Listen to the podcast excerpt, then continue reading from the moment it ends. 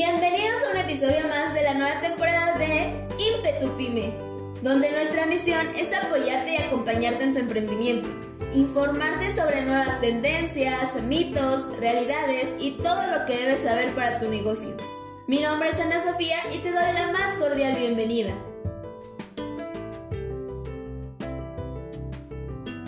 El día de hoy hablaremos acerca de las actualizaciones fiscales más importantes para este año 2023.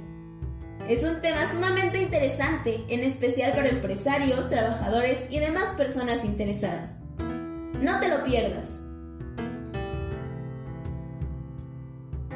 Todo comienza el 8 de septiembre de 2022, cuando el Ejecutivo Federal, es decir, el presidente de la República, presentó el paquete económico para 2023, compuesto, entre otras cosas, de los criterios generales de política económica, la iniciativa de ley de ingresos de la Federación y el proyecto de presupuestos de egresos de la misma. Es importante destacar que dicho paquete no tenía modificaciones a las leyes fiscales, es decir, no presentaron ninguna modificación a las leyes del IVA, del ISR, IEPS, ni al Código Fiscal de la Federación. El 14 de noviembre de 2022 se publicó en el Diario Oficial de la Federación la Ley de Ingresos de la Federación para el ejercicio fiscal del 2023. Y esa ley será nuestro punto de partida. La noticia que sorprendió a la mayoría de las personas es que no hay reformas en materia fiscal sin embargo, los cambios los podemos observar mediante otras reformas que estaban desde el año pasado, pero que este año terminarán por asentarse. A continuación te dejo los datos más importantes para 2023. Lo primero que tenemos es el CFDI 4.0 en la miscelánea fiscal 2022 se anunció el uso de la versión 4.0 del comprobante fiscal digital por Internet, el CFDI, el cual sustituye a la versión 3.3 y entraba en vigor desde el 30 de abril del 2022. Sin embargo, se anunció que la prórroga se extendía hasta el 31 de marzo de este año, por lo que los contribuyentes podrán seguir utilizando el CFDI en su versión 3.3 y será hasta el 31 de marzo de 2023 que las empresas tienen para implementar la facturación electrónica 4.0 en los CFDI de nómina y hasta el 1 de abril de este año cuando la versión anterior deje de tener validez. El segundo cambio es en la e-firma para el reciclo. En un episodio anterior platicamos acerca del régimen simplificado de confianza, el reciclo Seguramente recordarás que es una simplificación administrativa que permite a los contribuyentes cumplir con sus obligaciones fiscales de manera eficaz, sencilla y rápida, y que tiene grandes beneficios, pero también ciertos requisitos, y uno de ellos es contar con la firma electrónica. Ahora, los que tributan en este régimen tienen hasta el 31 de marzo de este año para facturar electrónicamente sin esta firma a través de los sistemas de la página de internet del SAT.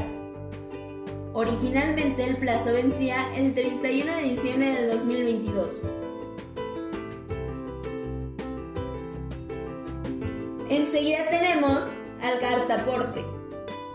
Se trata de un complemento del CFDI para acreditar la legal transportación y tenencia de mercancías durante su traslado en territorio nacional. De igual manera, se dio prórroga hasta el 31 de julio de 2023 para la aplicación de las sanciones derivadas de los requisitos en el llenado de este complemento. Será hasta julio en que los contribuyentes tendrán que utilizar dicho complemento cuando se trasladen mercancías en cualquier modalidad de transporte dentro del territorio nacional. A partir del 1 de agosto se exigirá la transmisión del folio fiscal del CFDI al que se incorpora complemento en materia de comercio exterior.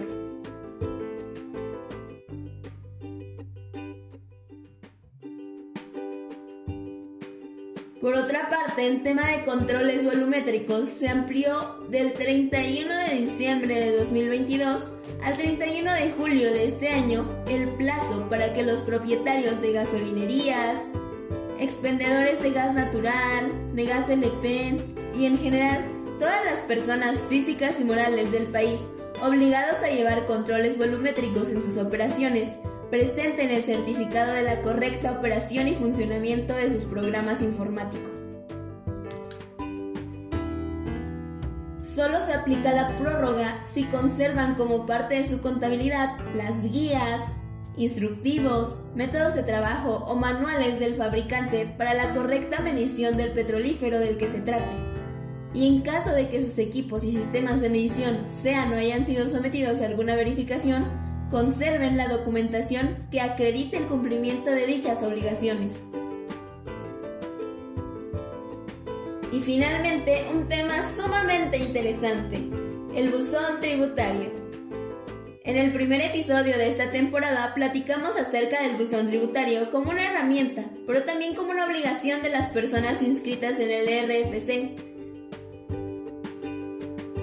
Respecto a esto, se emitió una nueva extensión del plazo que será a partir del 1 de enero del 2024 cuando se impondrán multas a los contribuyentes que no hayan habilitado el buzón tributario o no hayan registrado o actualizado sus medios de contacto. Si quieres saber más acerca de este tema, te invito a que escuches el episodio titulado Buzón Tributario. Otro de los aspectos importantes son las fechas. ¿Las fechas para qué? Para la declaración anual de impuestos. Las personas físicas tendrán del 1 al 30 de abril del 2023 y las personas morales pueden realizarla del 1 al 30 de marzo. Recuerda que si no presentas tu declaración en tiempo y forma, puedes hacerte acreedor a multas por parte del SAT.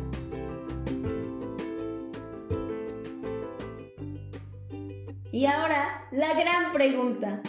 ¿Es bueno o malo el hecho de que no haya reformas en materia fiscal? La realidad es que existen opiniones encontradas entre los expertos. Por ejemplo, hay quien expresa que es favorable ya que gracias a eso las personas físicas y morales podrán armar un plan y poco a poco tener la recuperación deseada tras los años de pandemia. Debido a que sus obligaciones en materia de impuestos permanecen iguales y esto ayuda para dar certeza jurídica. pero existe también quien opina que es desfavorable, ya que en el 2024 sería complicado realizar tales cambios. Así que, ¿tú qué opinas?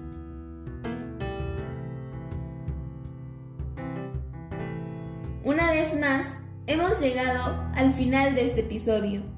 Gracias por llegar hasta aquí y permitirme acompañarte el día de hoy. No te pierdas el siguiente episodio. Nos vemos pronto.